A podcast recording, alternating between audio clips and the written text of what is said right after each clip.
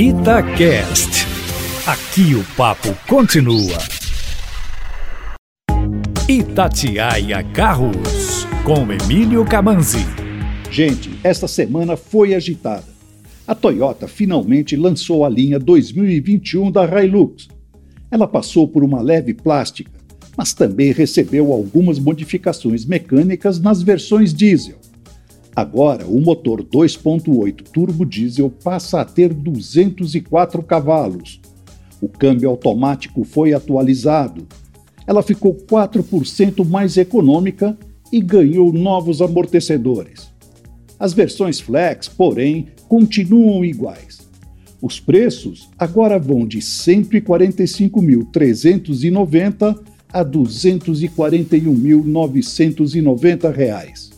E se dinheiro não é teu problema, você pode optar pelo novo esportivo Jaguar F-Type 2021 que acaba de chegar por aqui.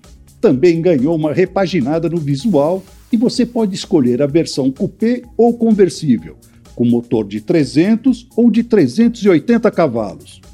Os preços vão de R$ 404.166 a R$ 551.250 dependendo da versão. Mas se você colocar alguns opcionais, o cheque vai ter que ser maior. E por falar em grandeza, a Jeep, lá nos Estados Unidos, lançou o Wrangler Rubicon 392, com um motor V8 que entrega 470 cavalos. Um monstro. O Jeep é capaz de acelerar de 0 a 100 por hora em 4,5 segundos bem melhor do que muito esportivo por aí. Chega ao mercado americano só no ano que vem. Não se sabe se vai ser importado para o Brasil, mas se for, espere preços acima do meio milhão de reais. E para terminar, a Honda apresentou uma versão conceitual de como será a 11ª geração do Civic.